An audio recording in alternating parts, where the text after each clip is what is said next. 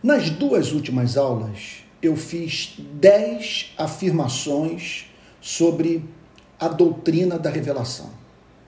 Primeiro, os cristãos creem que Deus se revelou à humanidade por meio da sua criação e por meio das escrituras sagradas. Então, os cristãos acreditam em revelação geral e especial.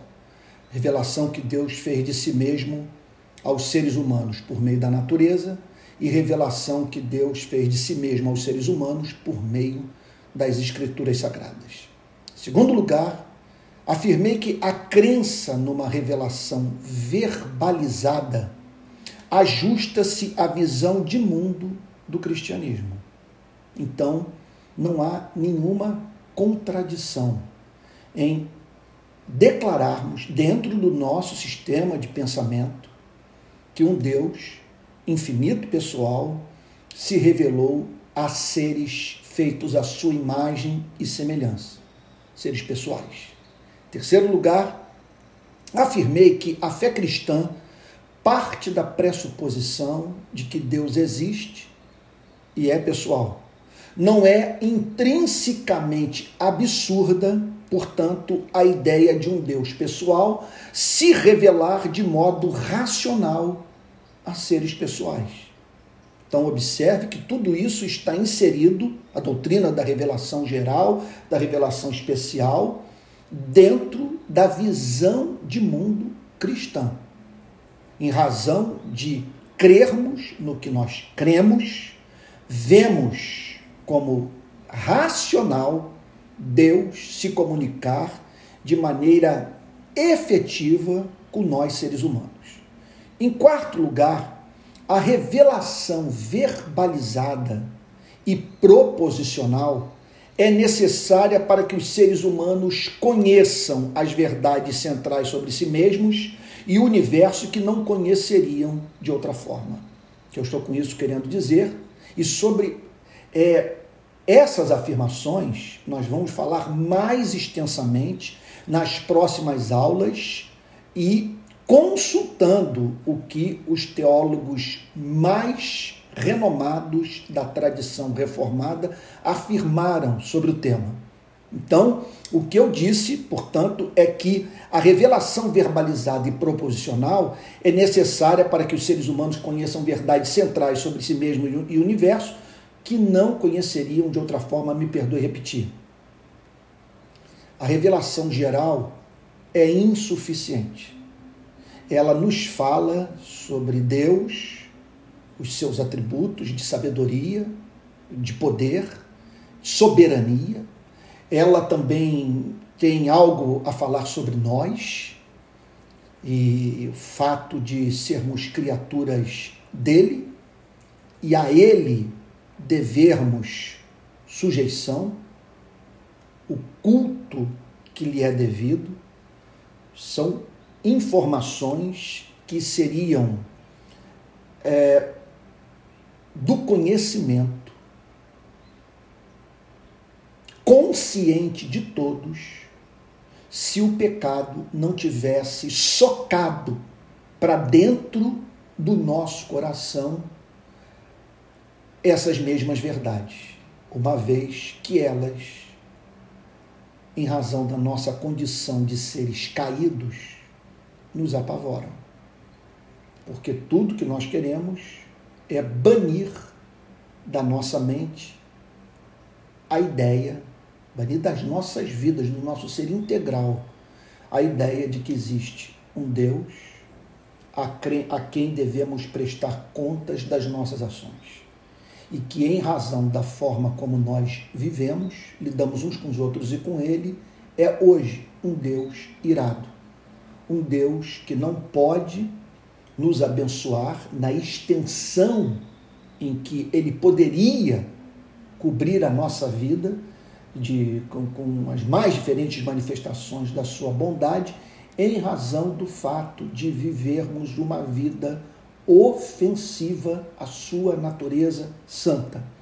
Nós cristãos não podemos ter vergonha de fazer declarações como essas porque basta olhar para o estado da humanidade para chegarmos à conclusão de que o veredito bíblico está baseado em evidência empírica. O ser humano é mau, é cruel, é egoísta. Ele precisa desesperadamente de redenção. Então, a revelação geral, embora nos comunique fatos concretos sobre Deus, veja só, é importante ser dito o seguinte: que a queda não vai operar, do ponto de vista da relação dos seres humanos com esta revelação, da mesma forma em cada ser humano. O que, é que eu estou querendo dizer com isso? É possível que uma pessoa, ao olhar para a, a criação, seja forçada a declarar que Deus é real. Eu não estou querendo dizer que o ateísmo tem que ser a necessária, ou o agnosticismo, a necessária resposta dos seres humanos ao que lhes é revelado pela criação. Seres humanos podem chegar à conclusão de que Deus existe, podem ir muito longe nessa teologia natural que não conta com a luz da revelação especial das Escrituras, do Evangelho de Jesus Cristo.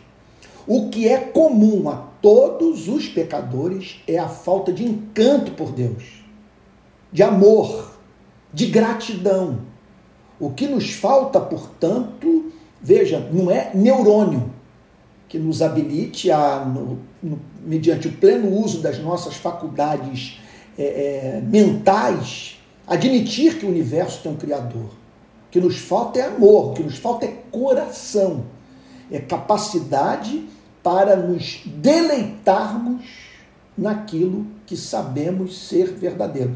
Só que aquilo que nós sabemos ser verdadeiro, que sabemos ser verdadeiro nos confronta. E aí então usamos é, das mais diferentes manobras para nos afastarmos daquilo que nos causa um trauma moral, que afeta todo o nosso ser. Então, ou nós negamos a existência dele, ou dizemos que se ele existe é impossível é, o saber, ou então o domesticamos, tornando, portanto, um Deus que se converte a nós. Ou também podemos, é, para aplacar a sua ira, praticar bizarrices, nos comportar, comportar de modo infantil procurando através da prática de tolices arrancar dele as suas bênçãos.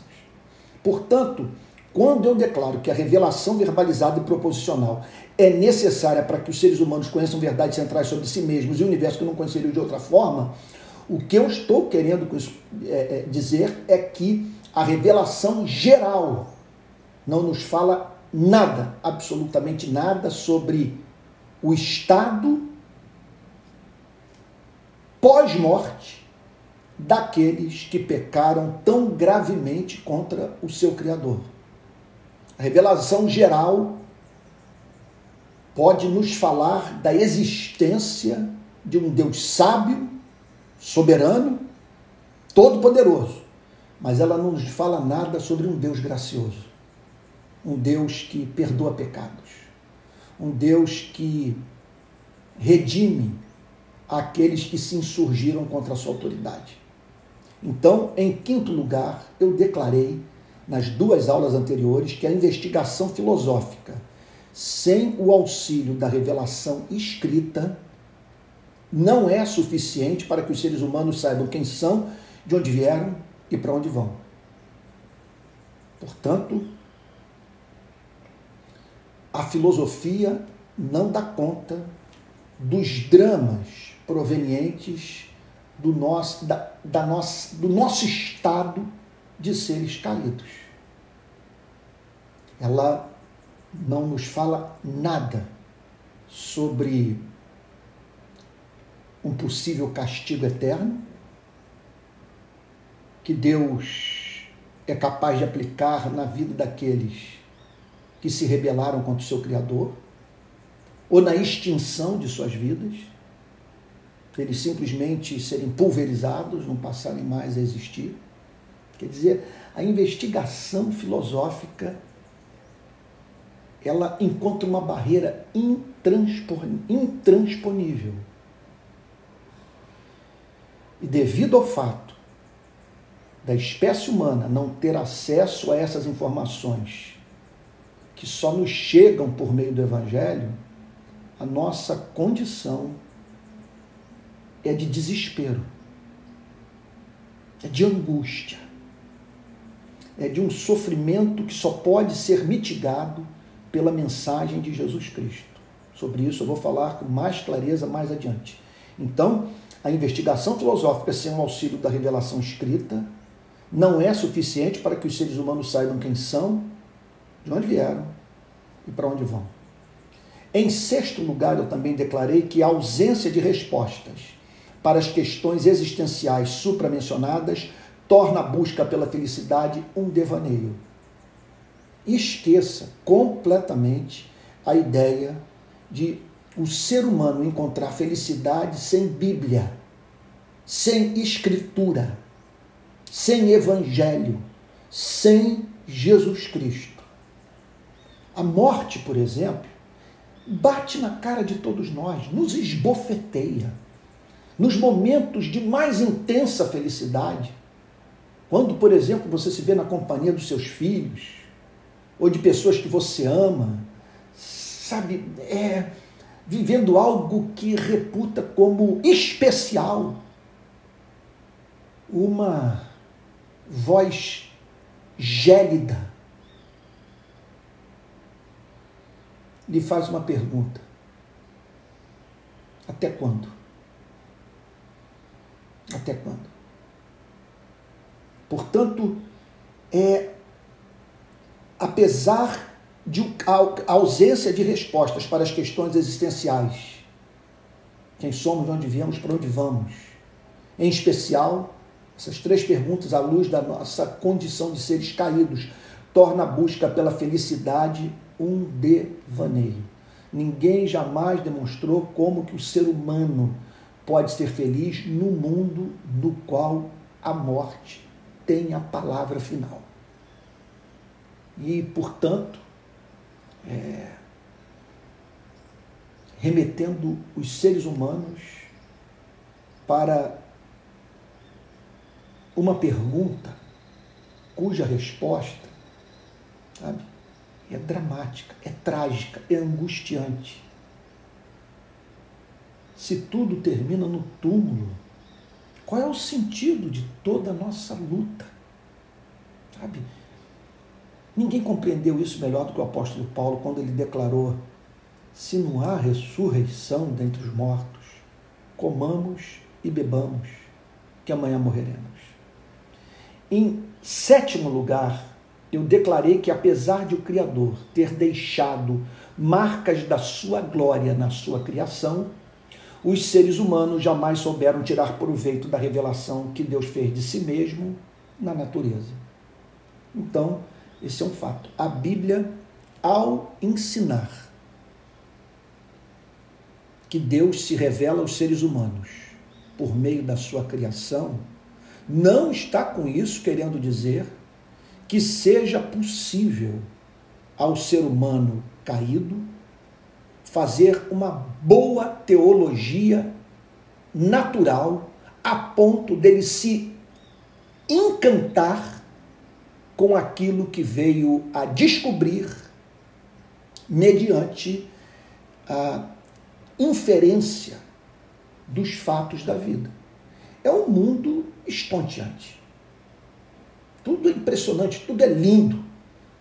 Ainda hoje de manhã eu escrevi no meu Twitter é, que eu vejo a natureza é coalhada de bilhetes deixados por Deus com a seguinte frase: Eu amo vocês. O problema é que os seres humanos não tiram nenhum proveito dessa revelação. Eles têm impressionante dificuldade de conceber é, um Deus justo, um Deus sábio, um Deus amoroso, vamos assim dizer, um Deus de caráter simétrico. com base apenas nesta revelação. E quando vão longe, estou falando aqui sem a luz do Evangelho, na elaboração dessa teologia natural, não se encantam por ela. Isso não lhes diz nada. Mostre-me um homem escrevendo um salmo sem ter passado pela experiência de regeneração, sem ter conhecido Jesus Cristo. Sabe? Eu estou falando de um salmo que não seja piegas, sabe? que não seja expressão de, de, de, de infantilidade. Um salmo que seja fruto do mais profundo arrependimento seguido do compromisso de viver para a glória de Deus. E não existe isso. Então, ah, em sétimo lugar, apesar de o Criador ter deixado marcas da sua glória na sua criação, os seres humanos jamais souberam tirar proveito da revelação que Deus fez de si mesmo na natureza. Me perdoe repetir, eu acredito que a quintessência do ensinar é a arte da repetição. E esses pontos têm que ficar bem fixados na memória de todos nós, na sua memória, a fim de que você a partir desse alicerce, construa o seu saber teológico. Oitavo lugar, o ser humano é uma fábrica de ídolos.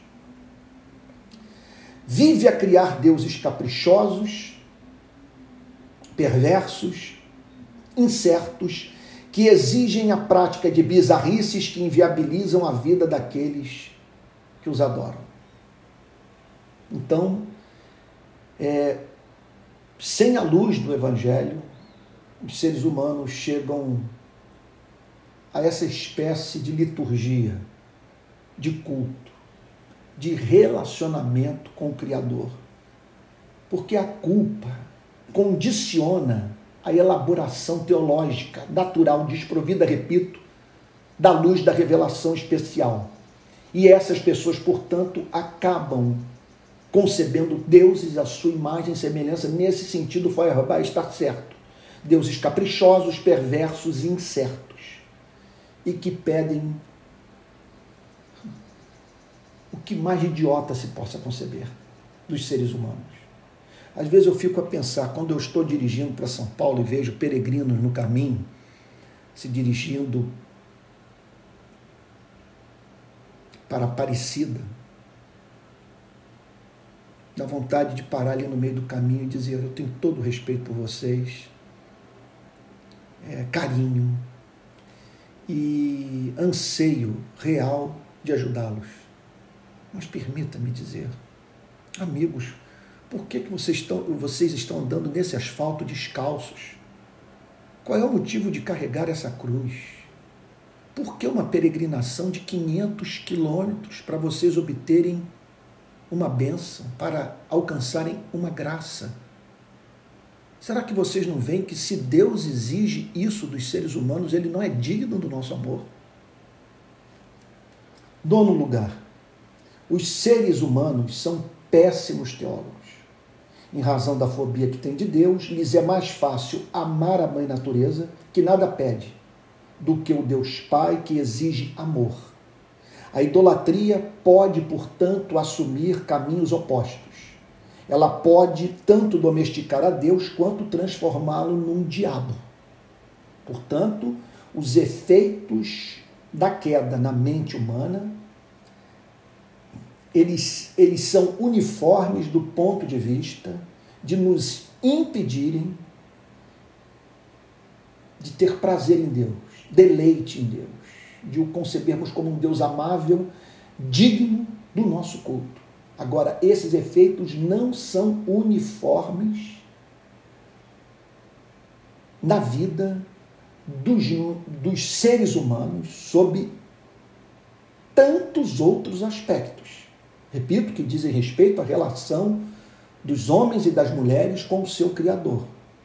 Então, o efeito da queda não vai representar necessariamente, repito, é algo como o ateísmo, a crença no agnosticismo, ou a, a, o ato de conceber um Deus mãe natureza, ou um Deus diabólico. Isso vai depender de uma série de fatores. Os mais diferentes. Isso tem a ver com a cultura, com a própria história pessoal desse ser humano que se aproxima supostamente do seu Criador. Mas, olhando para a, história da humanidade, o que se percebe é que os seres humanos são encontrados entre esses extremos.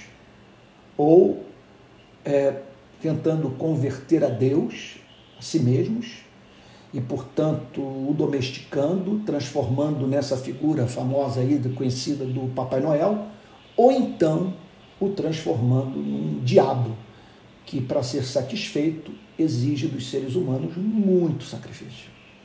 Pois bem, em décimo lugar, eu declarei que, a fim de que a visão do ser e dos atributos de Deus não se tornasse mera projeção humana, aprove ao Criador pelo seu infinito amor. É muito importante que nós cristãos partimos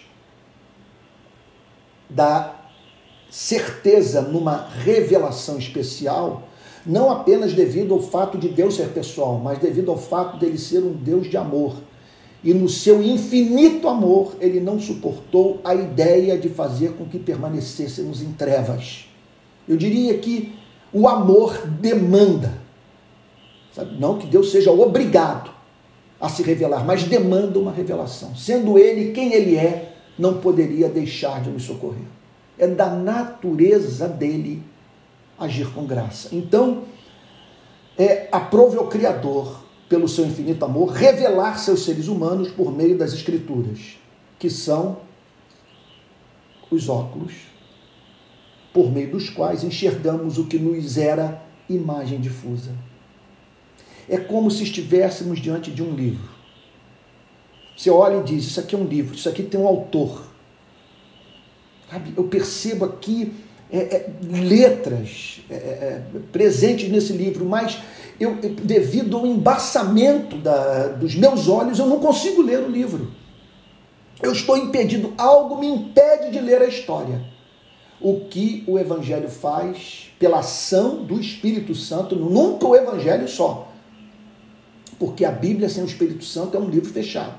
O que o Evangelho faz pela ação do Espírito Santo é abrir os nossos olhos é botar essas lentes que nos permitem ler a história toda. Louvado e exaltado seja o nome do nosso Deus. Vamos agora para um ponto totalmente novo. Em décimo primeiro lugar, podemos afirmar também, note que tudo isso aqui é preâmbulo para o mergulho na teologia, para o contato com os autores. Na verdade, é o seguinte, para que vocês conheçam a fonte é, do meu plágio, porque nada disso foi inventado por mim. Eu digo que eu gostaria de ter chegado a essas conclusões sozinho. Eu cheguei a elas por meio da ajuda da igreja. Qual igreja? Aquela que é composta por esses homens extraordinários que deixaram como legado para os cristãos a sua produção teológica. Os livros que escreveram, os sermões que redigiram e, e as mensagens que proferiram dos púlpitos de suas igrejas. Então vamos agora para a décima primeira afirmação. Deus não permitiu que permanecêssemos na escuridão. E, e, essa é a nota de esperança do cristianismo. O cristianismo parte da firme convicção de que Deus não deixou os seres humanos entregues à escuridão. Isso é muito comovente. O que o cristianismo diz é o seguinte: é que há luz. E que, se fizermos da busca pelo conhecimento de Deus a obsessão das nossas vidas, nós vamos saber onde essa luz se manifestou, onde essa verdade se fez presente da forma mais simétrica, mais equilibrada, mais bela, mais justa, mais santa. É claro que só estão habilitados a fazer essa busca e reconhecer essa excelência na revelação os regenerados. e sobre a doutrina da regeneração nós vamos falar daqui a alguns meses. Então, Deus não permitiu que permanecêssemos na escuridão.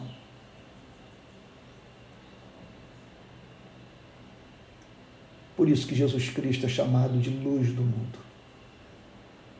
Olha, eu abro um parênteses aqui. Aliás, o Martin Lloyd Jones diz o seguinte, eu concordo com ele, que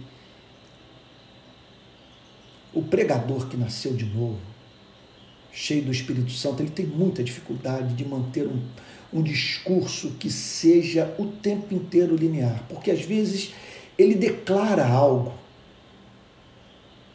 que o leva a pensar de uma forma mais profunda sobre aquilo que ele está falando. E ao parar para pensar no que acabou de declarar, ele é levado a expressar o seu culto a Deus. É como o apóstolo Paulo, que lá estava na carta aos Romanos, no capítulo 11, falando sobre a doutrina da predestinação. Quando chega num ponto, ele irrompe em adoração. Ó oh, profundidade da riqueza, tanto da sabedoria quanto do conhecimento de Deus. Então, é, eu diria que. É, sabe, quer dizer, meu Deus, pense na vida nesse planeta sem a luz do Evangelho. Retire Jesus Cristo de sua vida. O que restaria para você e para mim? Onde encontrar consolo? Em qual autor nós buscaríamos e encontraríamos descanso para o nosso espírito? Então, Deus não permitiu que permanecêssemos na escuridão. Essa é a pura expressão da sua misericórdia porque na sua misericórdia ele faz por nós o que no nosso sofrimento, na nossa miséria, no nosso caos, não éramos capazes de fazer por nós mesmos para nos ajudarmos. Se ele não tivesse enviado essa luz, nós continuaríamos em trevas. Porque as trevas é, é, é, estão dentro de nós. Não se trata de algo é, meramente exterior a nós. Não é que a revelação natural seja insuficiente, embora ela nos fale muito. Mas o problema maior é que, é, ainda que a, a, Bíblia nascesse como árvore, sabe, fosse uma coisa assim que estivesse espalhada por todo o planeta, nós não tiraríamos nenhum proveito disso, que a cegueira está dentro de nós. Então, aprove a Ele, é claro, nos dar uma revelação especial, que é luz. Mas mesmo ela só será vista como especial se o Espírito Santo tirar a venda dos nossos olhos. Então, quando eu declaro que ele não permitiu que permanecêssemos na escuridão, veja, é, eu, eu, eu, eu estou tanto afirmando que ele nos deu uma Bíblia, um Evangelho, que ele enviou Jesus Cristo, como afirmando que ele também enviou o Espírito Santo, que nos permite ver nas Escrituras, na Bíblia, no Evangelho, em Jesus, em Jesus Cristo, a pura expressão da vontade de Deus, do ser de Deus, sabe, do interesse de Deus pelas nossas vidas. Em décimo segundo lugar, creio que podemos também declarar, sem medo de estarmos errados, que a revelação se faz necessária porque, além de carecermos de respostas para a nossa perdição metafísica, precisamos de respostas para a nossa perdição moral. Então, nós carecemos de duas espécies de informação, que tem a ver com os dois lados da nossa pequenez. De um lado, estamos metafisicamente perdidos. Não sabemos quem somos, de onde viemos, para onde vamos, qual é o sentido dessa vida dura, curta, incerta que nós vivemos. Então, é, vem a foto de um telescópio encontrado na periferia do sistema solar, como aquela imagem enviada pela Voyager One, e tomamos conhecimento do fato de que nós habitamos num grão de arroz insignificante de um azul pálido. E que dentro desse grão estamos nós. Aí somos levados a fazer a afirmação, deixa eu pegar aqui, a afirmação de Davi, no Salmo 8, quando ele diz assim: Ó Senhor, Senhor nosso, ele já tem a resposta. Quão magnífico, como é magnífico o teu nome em toda a terra, pois puseste nos céus a tua majestade. Da boca de pequeninos e crianças de peito suscitaste força por causa dos teus adversários, para fazeres emudecer o inimigo e o vingador. Isso aqui é declaração de regenerado, de quem conheceu a Deus, de quem nasceu de novo. Agora, no verso 3, ele faz uma declaração que é comum a crentes incrédulos. Ele diz assim: Quando contemplo os teus céus. Só há nota de desespero, porque o Salmo 8 foi redigido é, pelo rei Davi, filho de Deus. Mas no verso 3 ele expressa parte desse conteúdo é, da perdição metafísica do homem quando essa pequenez é vista do ponto de vista de um universo onde não há um Criador. Ou onde o Criador não se revelou aos seres humanos. Quando contemplo os teus céus, obras dos teus dedos, a lua e as estrelas que estabeleceste. Que estabeleceste, perdão. Que é o homem para que dele te lembres, e o filho do homem para que o visites. Então aqui está Davi dizendo: quando eu penso nos céus, nas obras das tuas mãos, sabe, eu indago. Como é que o Senhor pode gastar tempo conosco? O que faz com que o Senhor se dedique de tal maneira a nós? Por que o Senhor nos leva tão a sério? Quem somos? Só que muitos formulam essas perguntas sem conhecer pessoalmente a Deus. Só ficam com a sua finitude, com a sua angústia metafísica. Então nós precisávamos de uma resposta de uma revelação que nos salvasse dessa perdição metafísica, dessa falta de, de sentido para a nossa existência. Agora, nós precisávamos de uma revelação que desse conta da nossa perdição moral. O que significa?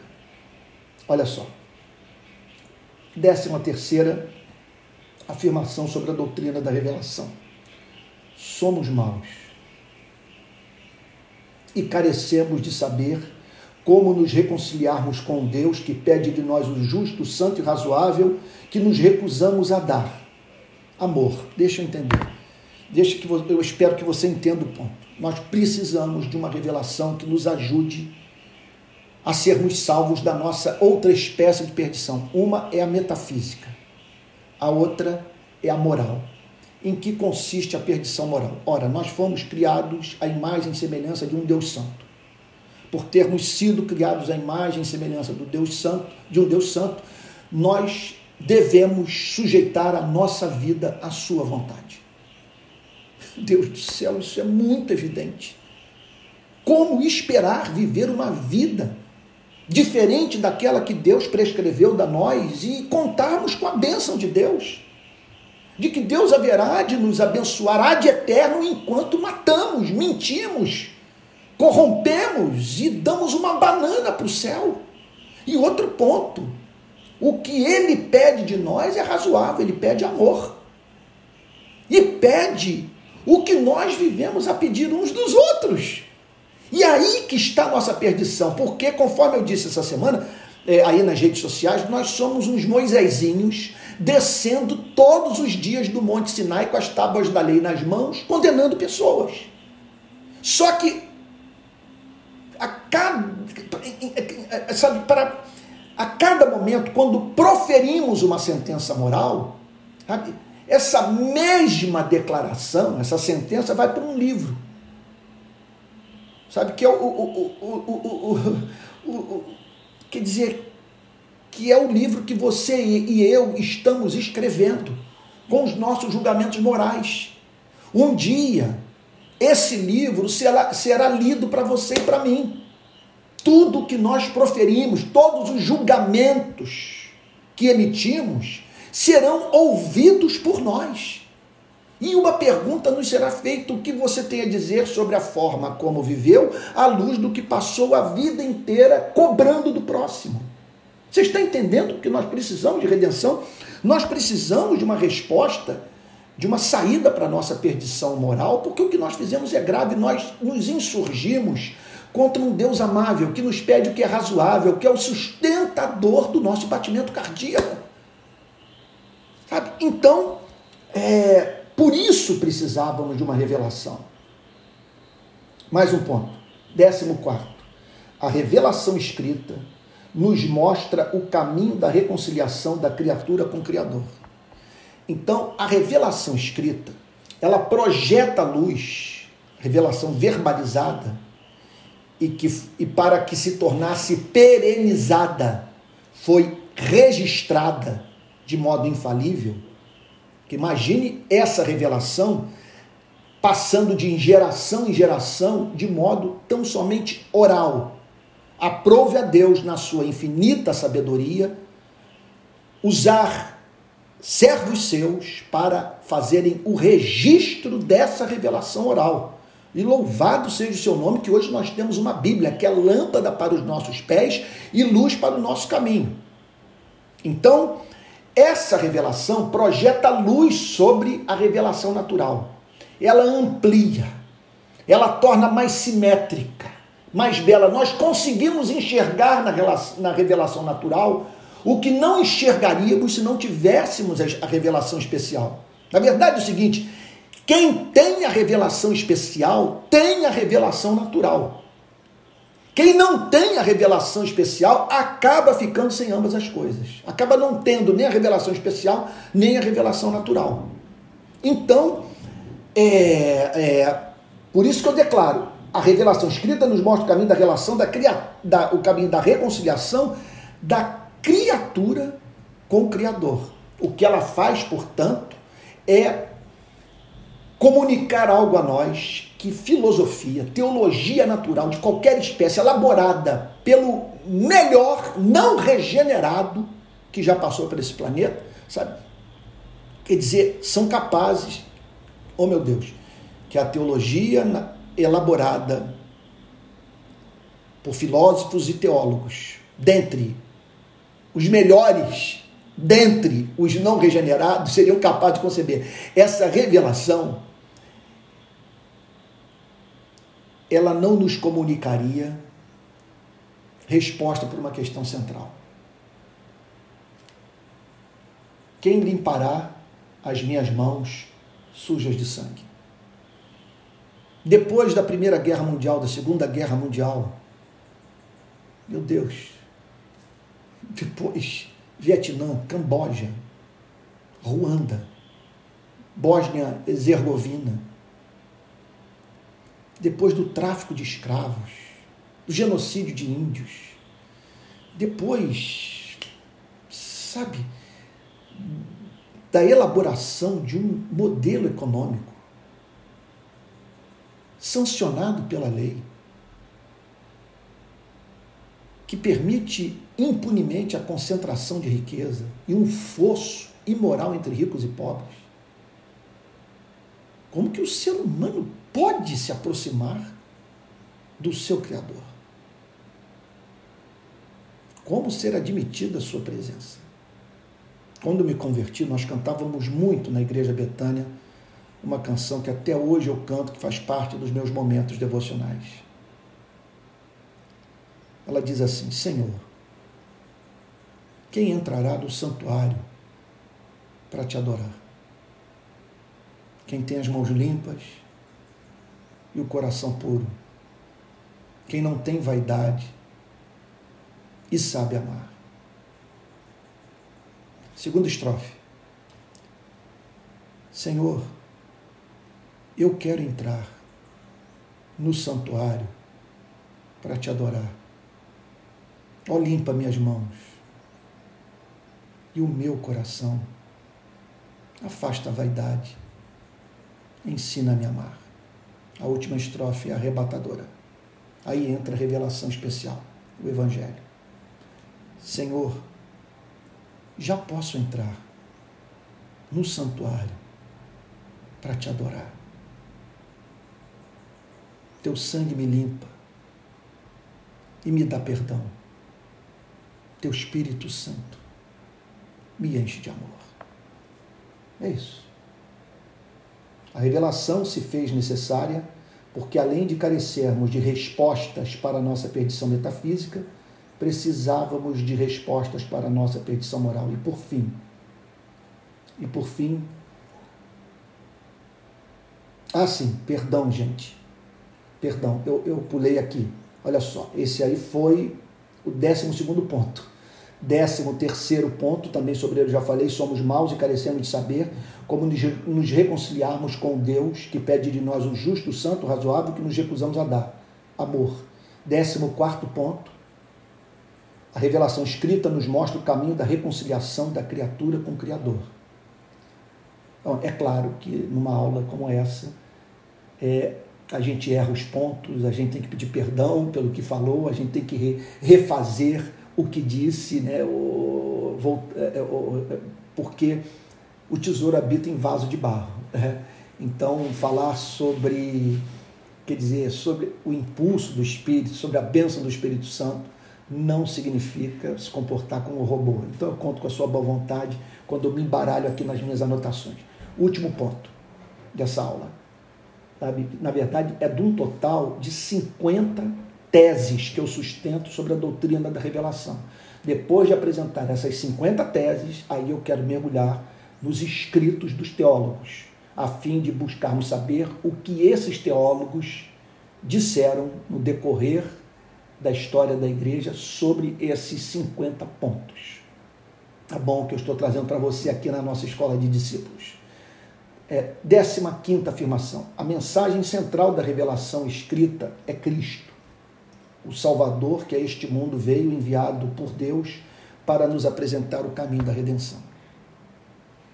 Portanto, esse é o ápice da revelação. A revelação escrita aponta para uma pessoa.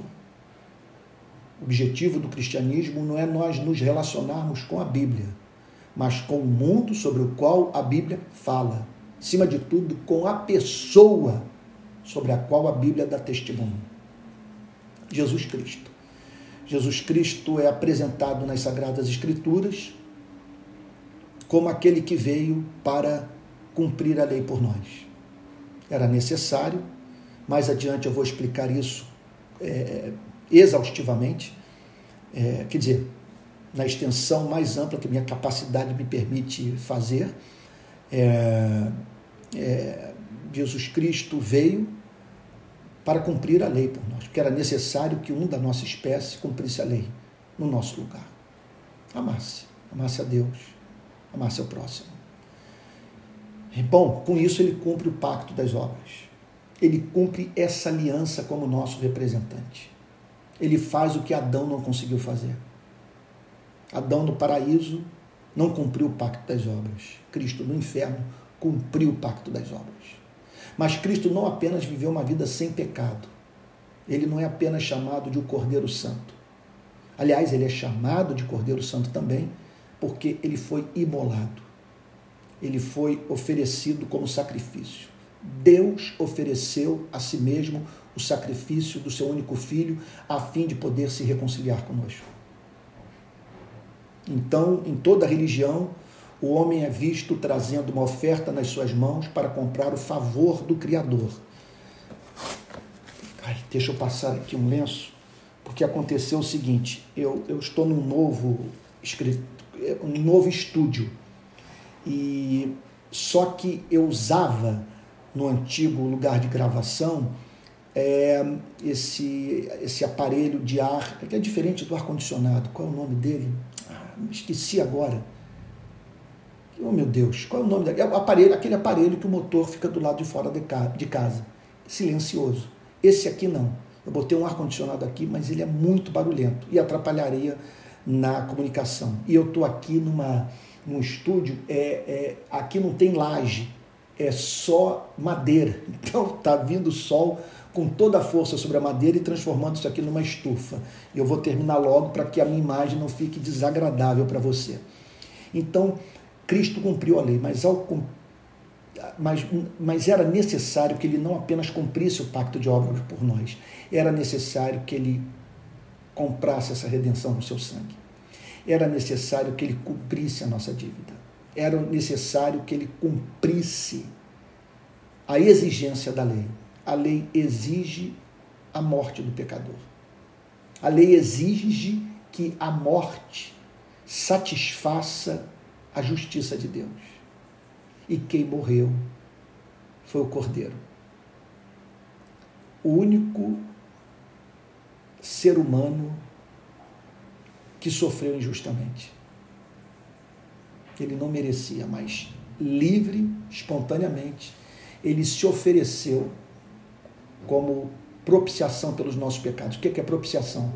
É o ato de tornar Deus propício aos seres humanos. É o ato de, portanto, de satisfazer as demandas da justiça de Deus, a fim de que Deus se torne propício ao homem.